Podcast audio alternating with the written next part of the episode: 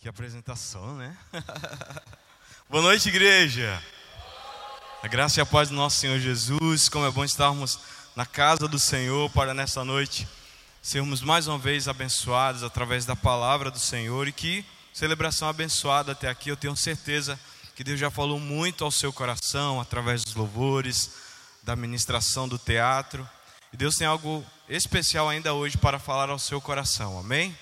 Essa noite nós estaremos então trazendo a palavra de Deus, ministrando a palavra do Senhor. Para mim é um privilégio estar aqui nessa casa, nesse lugar, pela primeira vez aqui nesta casa. E eu me sinto muito honrado pela confiança dos nossos pastores. Mas essa noite eu queria te pedir para abrir a sua Bíblia no livro de Romanos, no capítulo 12, versículo 2.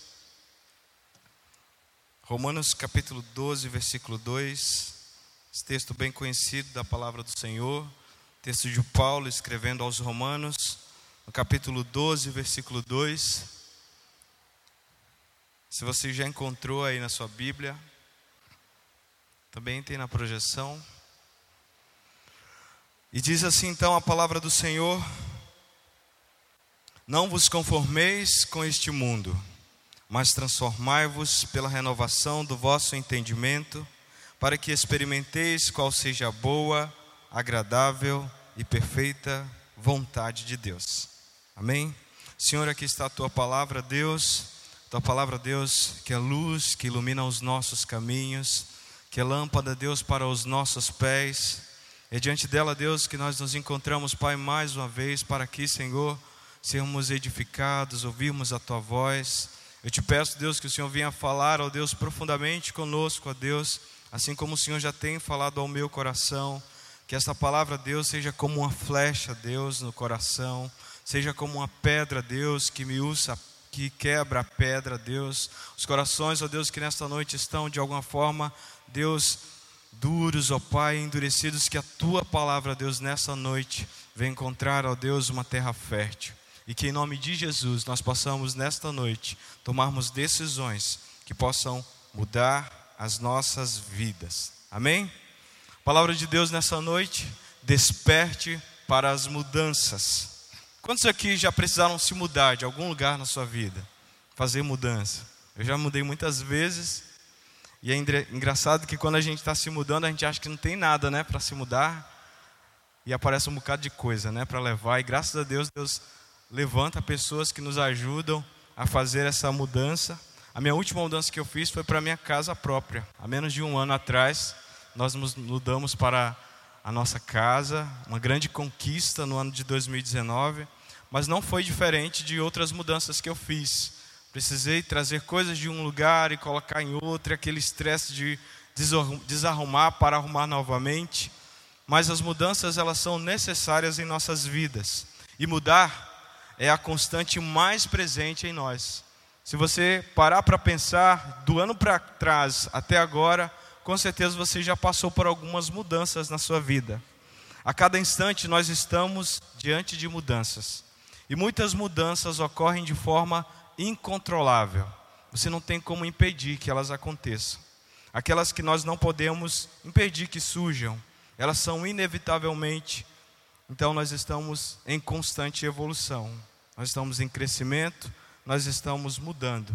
Mudar é um processo natural no qual todos nós estamos sujeitos. Porém, há mudanças que nem sempre nós estamos dispostos a passar por elas, não é verdade? Você se reconhece em alguma mudança que, meu Deus, eu não queria ter que passar por esse processo de mudar. E algumas são indesejadas, ou aquelas que são realmente necessárias, mas que nos causam algum desconforto para nós, porque elas nos tiram de uma condição de acomodação, de uma inércia, de uma paralisação.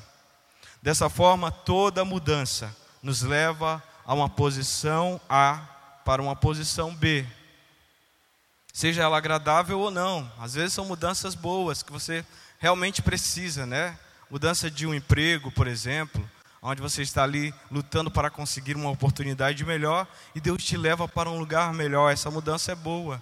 Mas às vezes a mudança trágica, uma situação difícil, uma enfermidade. São mudanças que surgem em nossas vidas, circunstâncias que não são muito agradáveis. Há quem diga que não precise passar por mudanças, que não precisa mudar em nada na sua vida, ou que as mudanças que se deram em suas vidas não, não foram relevantes e que não define a posição onde você está exatamente. Porém, a grande verdade é que todas as mudanças e a pessoa que você se tornou hoje, o lugar onde nós estamos, os nossos relacionamentos, nossas conquistas e nossas derrotas são resultados das escolhas que fizemos diante das mudanças que nos foram impostas em nossa vida até hoje. Você é o que você é hoje porque um dia você fez uma escolha diante de uma mudança. Ou você muda ou você não muda.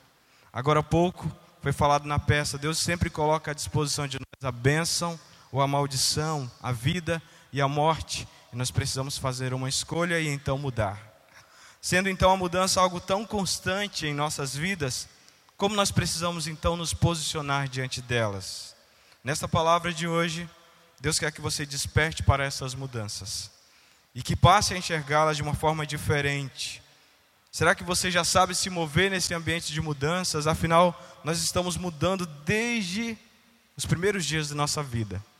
Eu tenho um filho, vocês conhecem, o João Lucas, e ele muda muito, gente. A gente olha para ele, às vezes, meu Deus, cadê aquele menino de um mês que estava aqui? Agora ele já anda, ele quer correr, quer ser independente. Um ano e quatro meses, já pensou? Então ele está mudando, ele, isso é um processo natural. Mas às vezes nós passamos a vida inteira mudando, mas não sabemos ainda lidar com essas mudanças. Então, o primeiro ponto que eu queria que você preenchesse aí no seu esboço: quantos receberam o seu esboço? Levante sua mão. Amém. Quem não recebeu? Alguns não receberam. Permaneça com a sua mão levantada, que uma equipe vai entregar um esboço para você, para que você acompanhe então nessa noite, fazendo as suas anotações, os seus apontamentos. Afinal, cada palavra que você vai receber nessa noite vai ser importante para a decisão que você vai fazer nesta noite de mudança em sua vida. Amém?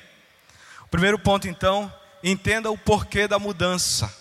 E pegando o ponto, esse versículo que nós lemos há pouco, Romanos 12, 2: Não vos conformeis com este mundo, mas transformai-vos pela renovação da vossa, do vosso entendimento, para que experimenteis qual seja a boa, agradável e perfeita vontade de Deus.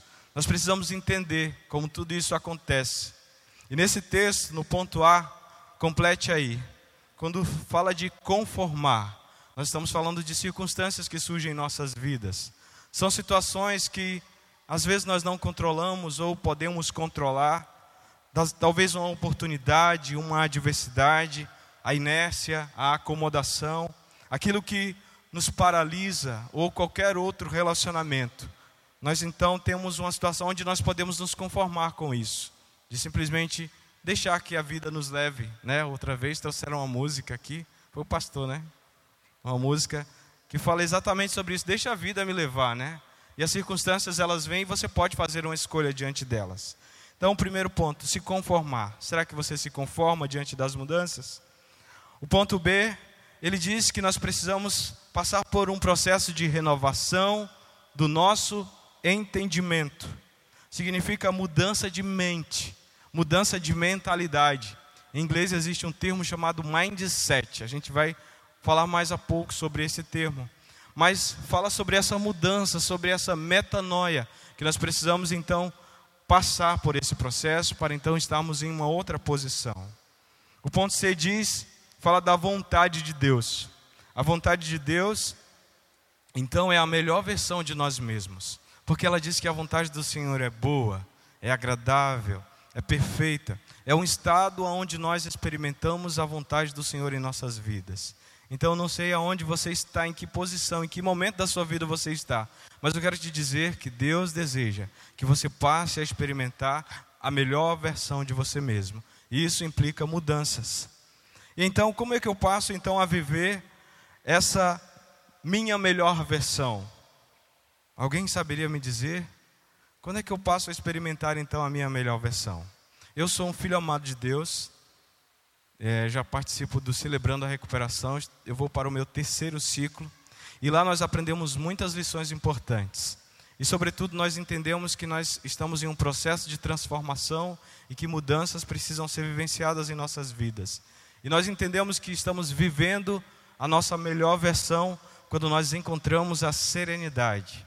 E aqueles que estão aqui, que conhecem essa oração, pode ler comigo que diz: quando nós encontramos a serenidade, nós aceitamos as coisas que não podemos mudar, a coragem para mudar as coisas que posso e a sabedoria para saber qual é a diferença, vivendo um dia de cada vez, apreciando um momento de cada vez, recebendo as dificuldades como caminho para a paz, aceitando este mundo como ele é e não como eu gostaria que fosse, confiando que o Senhor fará tudo dar certo se eu me entregar à Sua vontade. Só assim poderei ser feliz nesta vida e supremamente feliz ao seu lado na eternidade. Essa é a oração da serenidade. É quando nós entendemos que estamos vivendo a nossa melhor versão. Quando as mudanças que precisamos fazer, elas não nos assustam, mas nós entendemos que existem mudanças que nós não podemos mudar e existem aquelas que nós precisamos saber lidar com elas. Esse é o primeiro ponto. Porque entenda o porquê da mudança. O segundo ponto é mude o seu mindset. Mude a sua mentalidade, o seu jeito de pensar. Quem você pensa que é? A palavra do Senhor diz em Provérbios 23, 7, que diz assim: Porque como imagina em sua alma, assim você o é. Quem você pensa que é? Faça essa pergunta aí para você. Quem você pensa que é? Quem eu penso que eu sou? A forma como você pensa e se autodefine vai, de alguma forma, é, conduzir todas as suas decisões e vai, de alguma forma, atrelar todo o seu caminho. Então, você nessa noite precisa entender quem realmente você é. E nessa noite Deus vai estar nos dizendo, então, sobre essa necessidade que precisamos ter desse autoconhecimento. O mindset, então, que eu falei, essa mentalidade, ele está muito ligado às nossas crenças a nossa personalidade, são os nossos talentos, a nossa inteligência. E esse termo encontra-se dentro da psicologia do desenvolvimento, a mudança de comportamento das pessoas ao longo da sua vida. Aquilo que eu falei, nós estamos mudando constantemente, todos os dias, a cada instante. E isso é um processo progressivo de evolução da nossa estrutura humana. Existe o mindset fixo. O que é isso, Lucas? Complete aí no seu esboço. O mindset fixo é aquela pessoa que acredita nas suas características básicas, acredita na sua competência, mas, sobretudo, ela acredita de uma forma negativa, de que ela não é o suficiente, sabe? Aquelas que percebem traços físicos inalterados, ah, eu, eu sou, sou feio, meu nariz é feio, minha orelha é feia, minha orelha é pequena, minha orelha é grande, sabe? Crenças limitantes, é, que são apenas dadas em documentos, elas se sentem incapazes de se desenvolver. E aquilo que nós trazemos é, nas nossas tradições, são os nossos valores, as nossas crenças colocadas na nossa mente. Aquilo que nós ouvimos de muito tempo lá na nossa infância, alguém dizendo: ah, você não vai dar certo, você é burro, você não vai, não vai prestar na, para nada. Né? Às vezes nós se deparamos com algumas verdades que nos são impostas, falsas verdades, e nós acreditamos nisso isso fica tão impregnado na nossa mente que nós tomamos como uma verdade muito profunda. É a famosa síndrome da Gabriela, né? Eu nasci assim, eu vou ser sempre assim, vou morrer assim. Gabriela, quantos estão assim? Deus tem mudança para você. Existe também um mindset progressivo. Complete aí no seu esboço. O mindset progressivo, então, é onde há um envolvimento profundo com o novo. A nossa atividade cerebral processa o erro, mas ele mas aprende e corrige. Você se desenvolve, fortalece as suas ligações neurais. Aqui a curva de aprendizagem é mais forte. Você se depara com uma situação de repente de dificuldade, afinal, nós vamos passar por momentos difíceis. Mas você aprende, supera, sabe? Alguém positivo que diz: as circunstâncias não vão me definir e eu vou crescer diante das dificuldades. Existem o mindset fixo Talvez seja essa a necessidade que nós tenhamos de encarar as situações com mais positividade. E em Deus nós temos toda a força possível para encarar. Amém? Ele é a nossa maior força. A palavra do Senhor diz que a alegria do Senhor é a nossa força. Complete também no seu esboço, existem também as crenças limitantes. Ao longo da nossa vida, nós recebemos mensagens de pessoas e situações que aconteceram ao nosso redor e que, em muitos momentos, acabam sendo impregnadas em nossa mente e se tornam verdades absolutas. A psicologia vai dizer, a minha esposa é psicóloga, que no momento da infância, quando nós recebemos uma palavra muito forte, carregada de muita emoção, aquilo fica entra no nosso subconsciente. E o nosso subconsciente processa aquilo de uma forma tão intensa que de fato vira uma verdade. E a gente cresce com aquela verdade, se torna adulto e aquilo nos impede de alguma forma de romper, porque está lá na parte mais profunda do nosso ser, do nosso cérebro. E existe transformação para isso. Deus tem salvação para nos tirar dessas crenças limitantes que dizem que nós não somos capazes, que nós não vamos vencer. Existem também as crenças hereditárias. São aquelas que representam tudo que a pessoa escuta dos pais. Olha aí, pais. Olha a nossa responsabilidade diante dos nossos filhos. E você que não é pai, mas que se relaciona com uma criança, aqui na igreja nós temos muitas delas como nós temos uma influência sobre elas e como isso é importante. Falas como você não vai dar certo, você não fala direito, você deixa tudo pela metade, você nunca vai conseguir, ninguém, você, é, você não é nada, seu irmão é muito melhor, permanecem registrados ao longo de toda a nossa vida. E a mesma coisa acontece quando uma pessoa passa por experiências de traição, brigas por dinheiro, excesso ou ausência de regras, relação com comida, injustiça. Isso tudo desencadeia uma série de complexos que a gente cresce com isso e luta muito para se livrar de tudo isso. Mas em Deus há esperança, amém? Existem também as crenças pessoais. Complete aí no seu esboço. Essas crenças são aquelas criadas com base nas experiências individuais de cada um. Apesar de terem origem hereditária, só se tornam verdade porque foram vividas. Às vezes você ouviu do seu pai ou de alguém que você não presta, você não vai dar certo, mas você não se prendeu àquilo, você ouviu talvez uma outra palavra que diz: não, isso não é verdade. E você começou a acreditar diferente daquilo. Então, essas crenças pessoais, elas são muito íntimas. Elas são demandadas da nossa percepção, quando a gente entende e pode mudar alguma situação. Por exemplo, em caso dos pais, é, no caso, uma pessoa é mandada embora do emprego ou não passou no vestibular, podem desenvolver a crença de que são incapazes, por exemplo.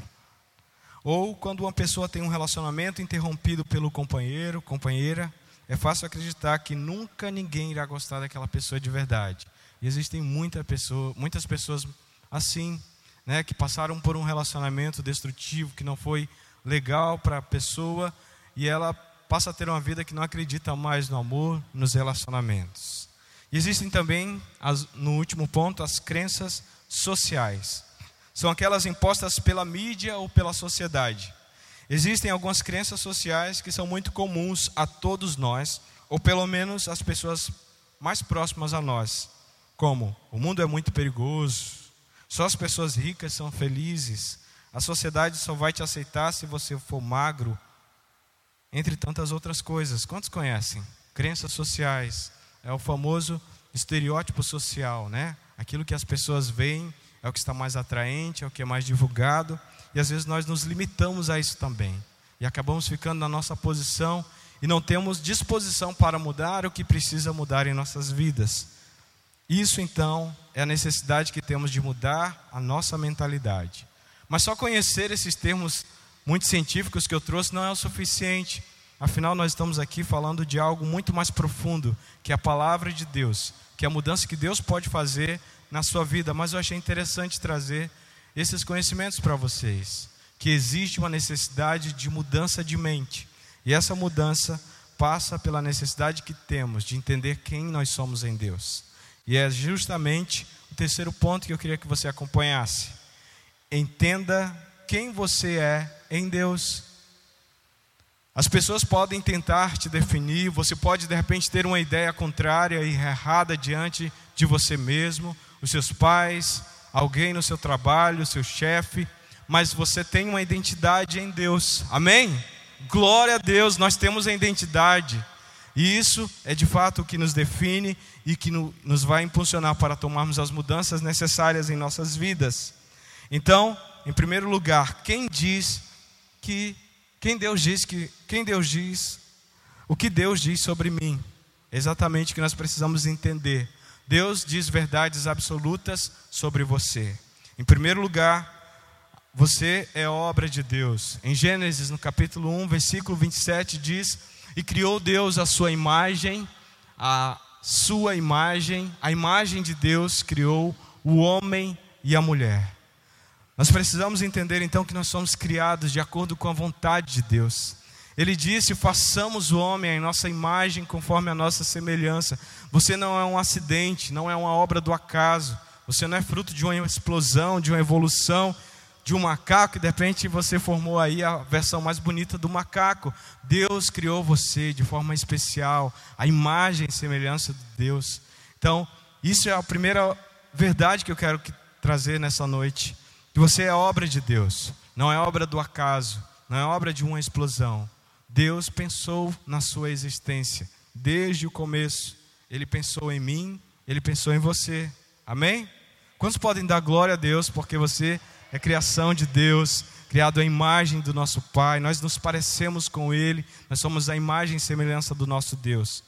O ponto segundo diz: nós fomos criados de maneira especial. O Salmo 139, 14 diz: Eu te louvo porque me fizeste de modo especial e admirável. Tuas obras são maravilhosas. Disso eu tenho plena certeza. Glória a Deus. O salmista entendia isso. Deus, de forma muito especial, teceu você ainda no ventre ali da sua mãe, quando você era ainda uma ainda informe a palavra do Senhor que ele já nos conhe, diz que ele já nos conhecia. Então, Deus criou você de forma especial e admirável. E a gente comprova isso olhando para a nossa estrutura, o ser humano, como nós somos complexos cada órgão, cada sistema funcionando de forma harmônica, para que você consiga andar, pensar, raciocinar e realizar tantas coisas. Enquanto você está aí sentado, existe uma série de sistemas funcionando dentro de você, isso é impressionante. A tecnologia, a informática não consegue reproduzir. Na verdade, ela se espelha em nós, na perfeição humana, para construir tantas coisas. Então, você foi criado de forma especial e admirável por Deus. Amém? Terceira verdade, você é amado por Deus. Em 1 João 4,10, vamos ler todos juntos? Nisto está o amor.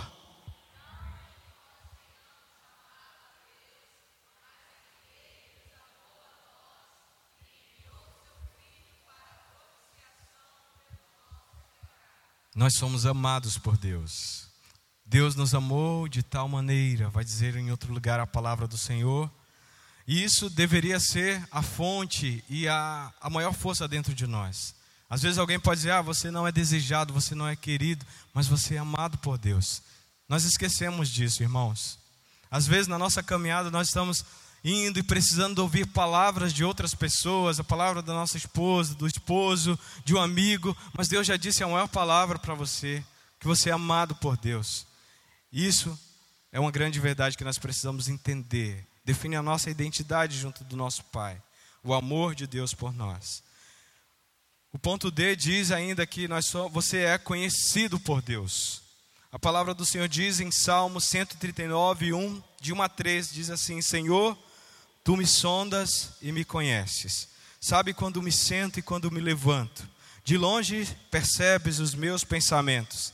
Sabe muito bem quando trabalho e quando descanso. Todos os meus caminhos te são bem conhecidos. Nós somos conhecidos por Deus, sabe? Deus está te olhando.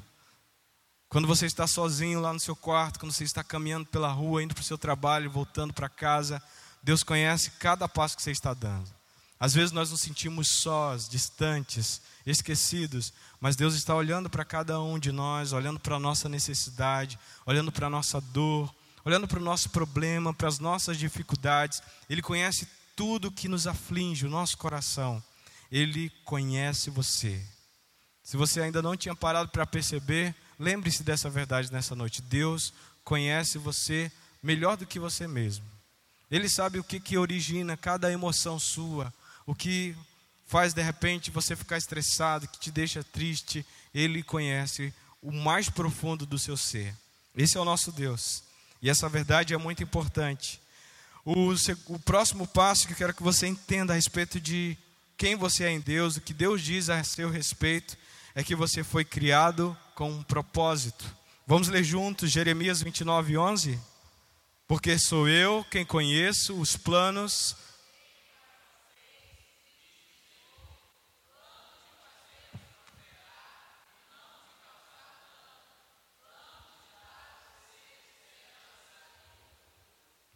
Amém. Deus tem um propósito para nós. E Ele conhece exatamente os planos. Ah, eu faço planos, né? Diariamente, mensalmente, a gente consegue até planejar tudo que a gente vai fazer e metas que a gente tem para este ano de 2020. Afinal, está começando. Mas Deus tem os melhores planos para a sua vida. Deus tem o melhor sonho para realizar. Então, Deus sonhou com cada detalhe da sua vida, desde o comecinho até o final dela. Então, Deus tem um propósito na sua vida. Você não está aqui por acaso. Você não está aqui para simplesmente é, trabalhar a vida inteira, de repente morrer, né? A evolução diz que o homem nasce, cresce, reproduz e morre. Que triste, né? Deus tem um plano muito maior para nós, amém? E passa dessa vida é até a eternidade. O próximo passo diz ainda que nós somos filhos de Deus. Isso é muito profundo, meus irmãos. Em João 1, 2, 1, 12 a 13 diz: Contudo, aos que o receberam, aos que creram em seu nome, deu-lhes o direito de se tornarem filhos de Deus, os quais não nasceram por descendência natural, nem pela vontade da carne e nem pela vontade de homem, mas nasceram de Deus. Ei, você é filho, e filho tem direito à herança, amém? A nossa filiação em Deus precisa ser restaurada. Nós já ouvimos tanto falar sobre paternidade, sobre a nossa filiação em Deus, e nesta noite Deus está dizendo mais uma vez, trazendo essa verdade: você é filho de Deus. Absorva essa verdade, viva essa verdade todos os dias na sua vida. Deus espera que você viva todos os dias, sabendo quem você é nele. Sobre tudo que nós já falamos, a sua identidade de filho é algo que precisa ser reafirmada. Sabe por quê, meus irmãos? Satanás ele tenta a todo instante roubar a nossa certeza de que nós somos em Deus. Ele fez isso com o próprio Jesus. Quantos lembram lá no deserto, depois de Jesus ter passado 40 dias jejuando, Satanás chegou diante de Jesus e disse: Se tu és o filho de Deus, olha só que audácia. Ele sabia que Jesus era o filho de Deus, mas se para Jesus ele teve a audácia de perguntar: Se tu és o filho de Deus, quanto mais ele não faz conosco. Ele tenta todos os dias lembrar e reforçar que nós não somos filhos dele por causa do pecado, nos, nos oferecendo tentações, para que nós nos distanciemos desse relacionamento. Então esteja apercebido de que Deus entenda que a sua filiação em Deus é algo muito forte e que ela é alvo das astutas ciladas de Satanás para roubar a sua identidade nele. Lembre-se ainda que você é único, único e complexo. Em Efésios 2,10 diz: Porque nós somos feituras, criados em Cristo para as boas obras. Deus preparou boas obras para nós praticarmos. Entendendo essa identidade, você descobre então que você não é um erro, que você não é um acidente, que você não é inútil, que você não é rejeitado por Deus e que você não é órfão. Deus tem filiação. Nós temos um Pai, e esse Pai é perfeito e ele nos ama e tem uma obra e deseja que nós experimentemos de mudança em nossas vidas. Amém? O quarto ponto fala sobre mudança de relacionamentos. Mude seus relacionamentos. E quando a gente fala de relacionar-se, nós precisamos entender três esferas do relacionamento.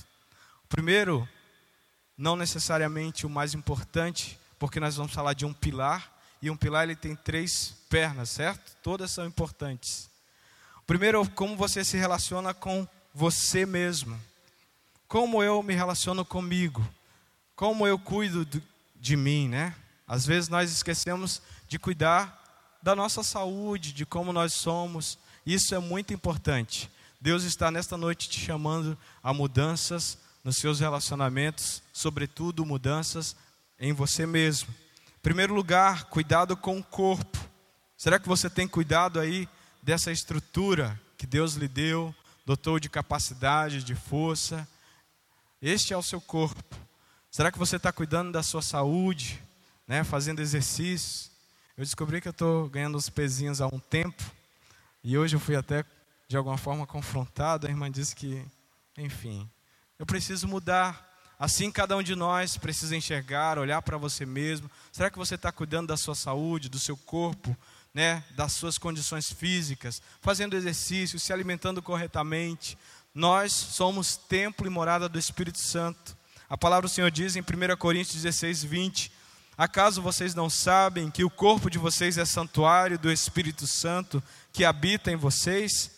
que lhes foi dado por Deus e que vocês não são de vocês mesmos.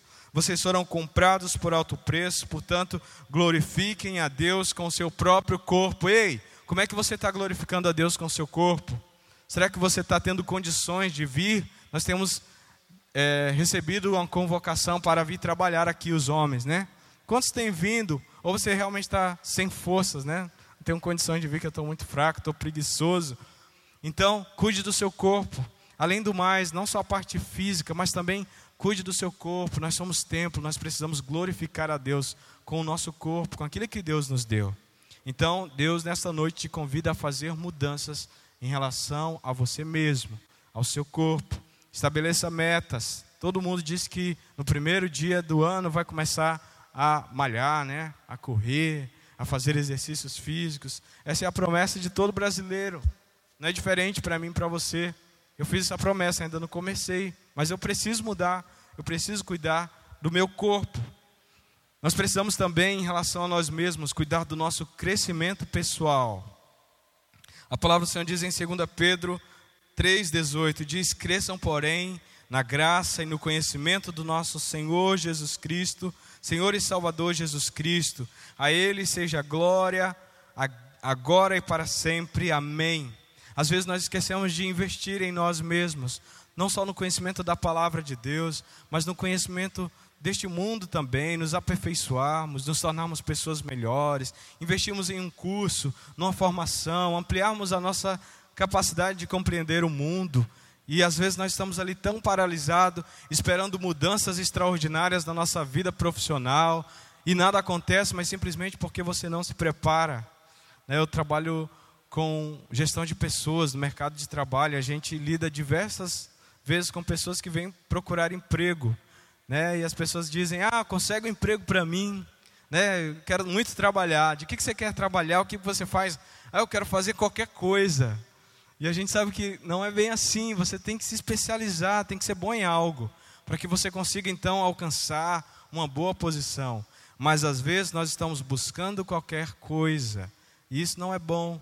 Nós precisamos crescer, crescer em todos os lugares. A palavra do Senhor diz que Ele tem para nós uma vida abundante. Ele quer que nós cresçamos em todas as coisas, na graça, no conhecimento do nosso Senhor Jesus.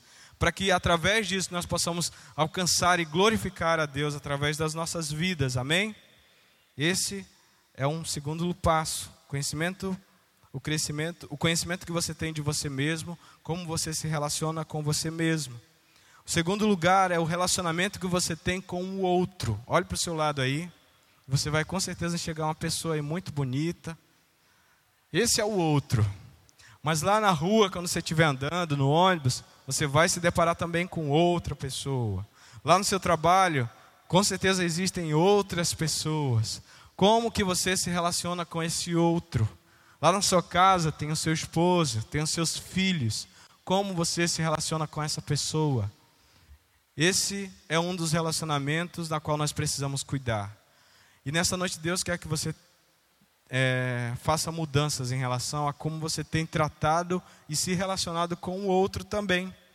A palavra do Senhor diz em 1 Coríntios, em 1 Coríntios 15, 3, em 33, ele fala sobre as más companhias, né? Vocês já ouviram aquele termo das pessoas tóxicas? Todo mundo está falando esses dias, né? Mas a palavra do Senhor diz que vocês não se deixem enganar. As más companhias corrompem os bons costumes. Existem pessoas que não agregam muito a nós. Existem pessoas que vão ser uma má influência.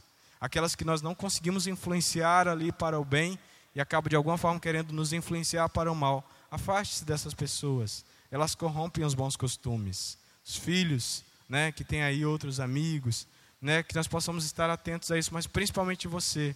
Quais são aquelas más companhias que têm que levado você a um caminho diferente daquilo que Deus espera para você? Afaste dessas pessoas, mas sobretudo, seja a luz para essas pessoas, né? Seja o tempero que vai melhorar essa toxicação dessas pessoas, né? Seja a luz na vida dessas pessoas, mas se abstenham das más companhias que tentam de alguma forma te desviar para aquilo que não é a vontade de Deus. Uma outra forma que nós precisamos cuidar em relação ao nosso relacionamento com o outro é a questão do perdão. Perdoe e libere perdão. Às vezes nós não estamos dispostos a perdoar aquelas pessoas que de alguma forma nos fizeram mal. Você pode até dizer, mas eu tinha toda a razão de estar chateado com essa pessoa, e tenho toda a razão de estar chateado até hoje, mas você sabe que o perdão é algo que você precisa liberar. A palavra do Senhor diz em Efésios 4:32, antes sede uns para com os outros benignos, misericordiosos, perdoando-vos uns aos outros como também Deus vos perdoou em Cristo. Nós fomos primeiro perdoados, nós fomos primeiro amados, por isso nós temos condições e somos desafiados a amar e a perdoar aqueles que nos ofendem, porque maior perdão nós já recebemos de Deus. Amém? Por isso nós podemos perdoar. Ele nos ensinou primeiro, para que hoje eu e você tenhamos condições de perdoar aqueles que nos ofendem. Isso define muito a forma como nós vamos nos relacionar com o outro, porque inevitavelmente, meus irmãos, você vai se frustrar com alguém. Esse irmão que está do seu lado, com quem você se relaciona todos os dias no seu trabalho, na sua casa, nas ruas, é uma pessoa imperfeita, assim como você é, assim como eu sou. Nós somos imperfeitos, em algum momento nós vamos errar com o nosso irmão, mas isso não deve ser o motivo de nós vivermos uma vida de julgamento e uma vida longe do perdão, porque antes nós já fomos perdoados. Ele nos amou enquanto nós éramos ainda pecadores. Nós não nos arrependemos e depois Ele nos perdoou. Ele nos perdoou antes, para que nós pudéssemos viver uma vida de perdão e graça diante dEle. Amém? O próximo ponto em relação ao seu relacionamento com o outro é sobre a gentileza. Seja gentil. A palavra do Senhor diz em Colossenses 4, de 5 a 6: Andai com sabedoria para com os que estão de fora, remindo o tempo. A vossa palavra seja sempre agradável, temperada com sal, para se para que saibais como vos, como vos convém responder a cada um. Às vezes nossas palavras são duras, sabe? Nós não sabemos dizer palavras agradáveis para as pessoas, não sabemos cumprimentar, sabe aquelas boas palavras, bom dia, com licença, por favor, obrigado. A gente esquece disso. Por que, que a gente tem que lembrar disso? Porque talvez a gente não faça mais isso e a nossa vida está aí andando como se fosse no modo automático e a gente esquece de ser gentil com as pessoas. Deus quer te dar e quer promover mudanças na sua vida, mas você precisa mudar a forma como você se relaciona com o outro. Sei lá na sua casa, no seu casamento, de repente você é a pessoa mais truculenta lá do seu relacionamento. Comece a partir de hoje a declarar palavras de amor, palavras de gentileza. Eu tenho certeza que você vai colher frutos muito profundos, frutos que de fato farão todo sentido e toda a diferença nos seus relacionamentos, não só em casa, mas aonde você estiver andando. Amém? Seja gentil. Esse é um outro ponto muito importante. E a outra forma também muito importante com quem com qual nós precisamos mudar é a forma como nós nos relacionamos com Deus. E aqui na igreja nós falamos muito disso, né? Nós somos levados a um momento de adoração, onde nós erguemos as nossas vozes, erguemos as nossas mãos e falamos, dizemos nós queremos ir mais fundo, no lugar secreto. E é muito bacana se relacionar com Deus aqui dentro, não é verdade? Porque tudo está, de alguma forma, colaborando para isso. É o ambiente, são as músicas, são as pessoas, é a palavra. Tudo está nos levando a um relacionamento com Deus. Mas simplesmente e unicamente neste lugar não é o suficiente. O nosso relacionamento com Deus precisa ser daqui para fora. A forma mais intensa com que eu e você nos relacionamos com Deus é lá no seu quarto. É no momento onde nós precisamos, de repente, exercitar a nossa fé. É no momento onde nós precisamos realmente entender que Deus existe, que Ele se importa conosco, que Ele está cuidando de todas as coisas, que Ele está no controle. É lá que o nosso relacionamento com Deus precisa ser forte. Mas então, como é que está o seu relacionamento com Deus? E o próximo, o primeiro ponto então sobre isso é como está a sua vida de oração. Como é que você se relaciona com Deus, que diz que ama a Deus e não fala com esse Deus, não conversa com Ele? Você já viram um relacionamento de alguém que não conversa com outro, gente? Como é que, é, como é que acontece isso? Um casamento, o esposo que não fala com a esposa, o pai que não fala com os filhos, a esposa que não fala com o esposo, um amigo que não conversa com o outro. Esse relacionamento vai dar certo, gente? Não. Da mesma forma, é o nosso relacionamento com Deus. Nós precisamos falar com Ele. Nós precisamos nos deter, parar um tempo e conversar com Ele. A palavra do Senhor diz que nós, nós podemos orar sem cessar, orar constantemente. Agora mesmo você pode estar orando, no seu carro, andando, você pode estar orando. Em casa você pode estar orando, no seu momento a sós você pode fechar a sua porta e falar com Deus que te escuta no secreto, mas tenha uma vida de oração. A palavra do Senhor diz em Mateus 7, vamos ler juntos: Pedi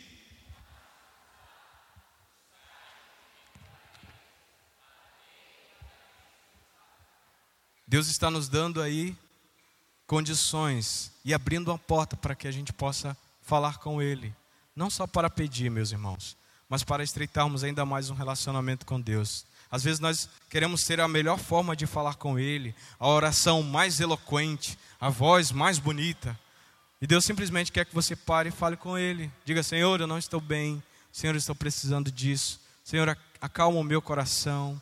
Deus, eu estou diante de uma situação difícil. Papai, me ajuda. Às vezes é mais fácil pedir ajuda na hora do desespero, né? Meu Deus, e agora?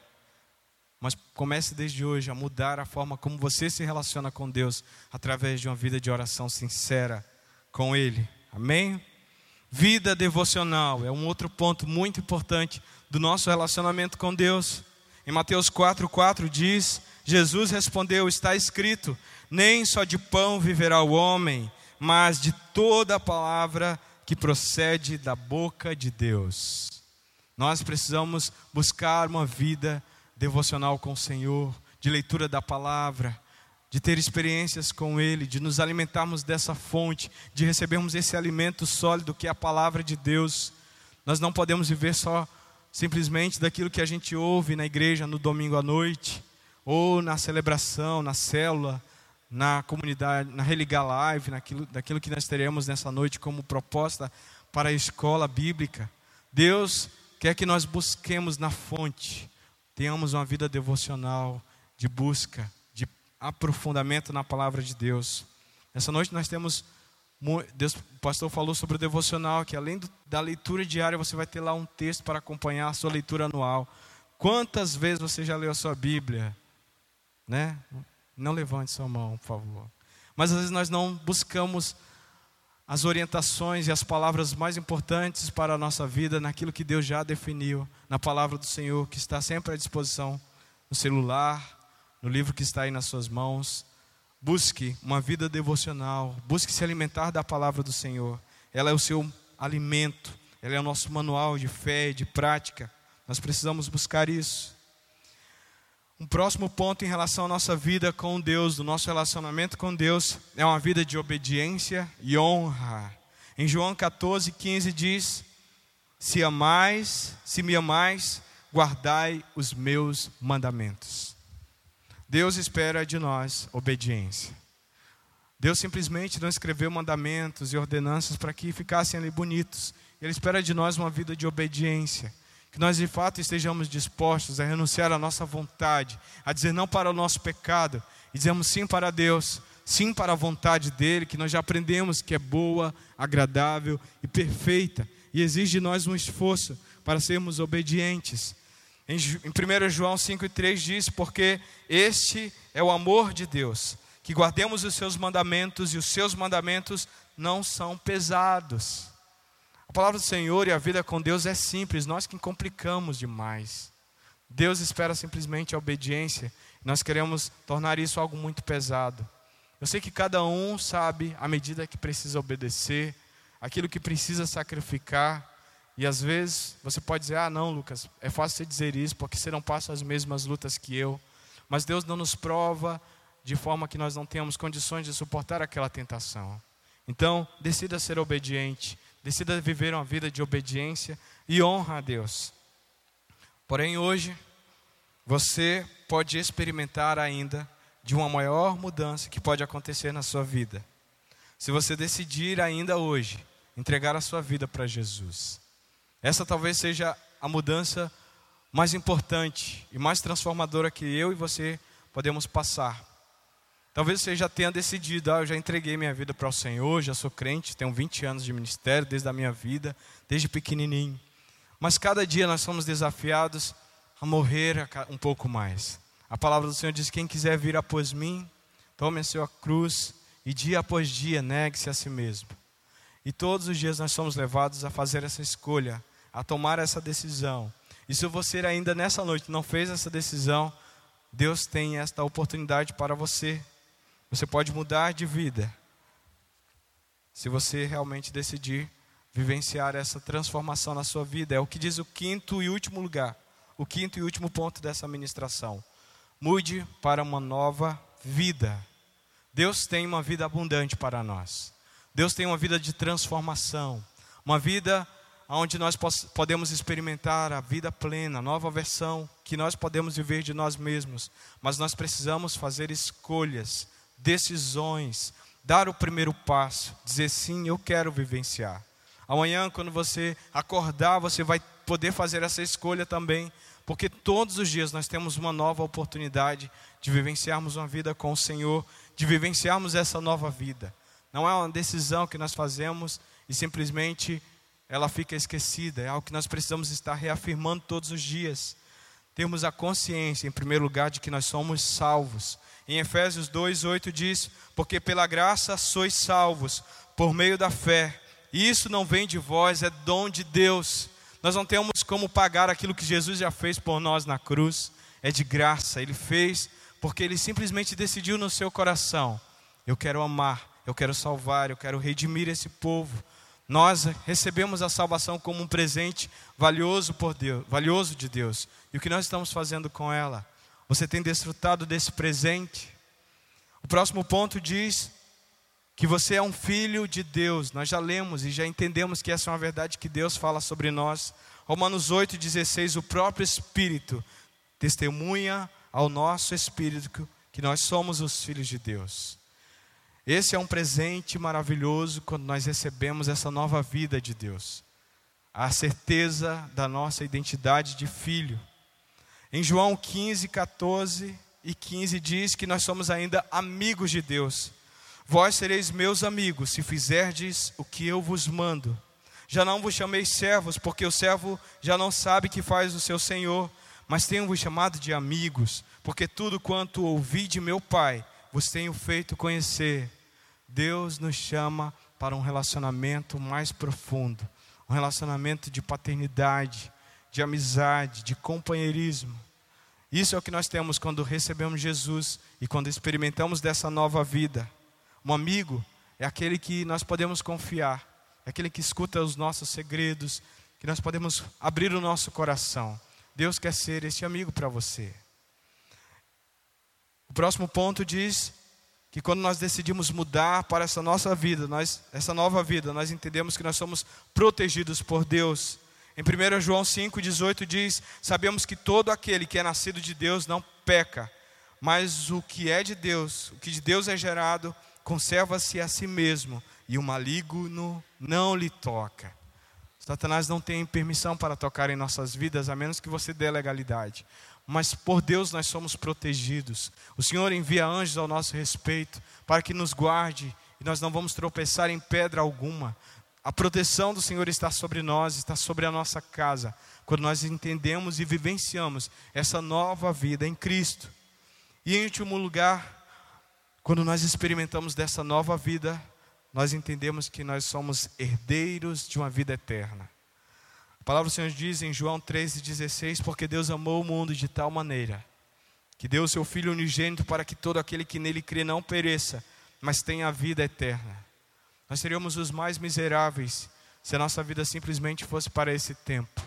Deus tem algo melhor, Deus tem algo maior para nós e passa desse tempo cronos que hoje nós vivemos. Estamos vivendo cada dia, daqui a pouco nós vamos morrer, mas Deus tem uma eternidade para nós Uma eternidade onde nós viver, viveremos plenamente, assim como lemos na oração da serenidade. Seremos realmente felizes quando encontrarmos aquilo que é o cerne das nossas vidas. Todo filho tem herança, e a nossa herança em Deus é a vida eterna. Então decida hoje mudar a sua vida.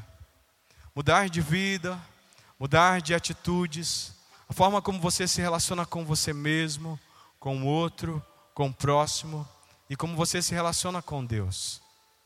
Talvez você consiga enxergar hoje mudanças que precisam ser feitas. Talvez você enxergou na sua vida que você recebeu muitas crenças limitantes, palavras que de derrota, que dizia que você não é capaz, que você não é ninguém, que você é um inútil, ou ainda que você não vai vencer, que você é alguém rejeitado. Deus nessa noite tem verdades absolutas para você. Você é filho amado do Pai. E Ele te chama nesta noite para um relacionamento ainda mais profundo. Ele quer que você deixe de entender que você simplesmente é uma criação para vivenciar um relacionamento de pai para com seu filho. Ele tem palavras de amor para você, ele quer que você lembre que você é protegido, que você é guardado.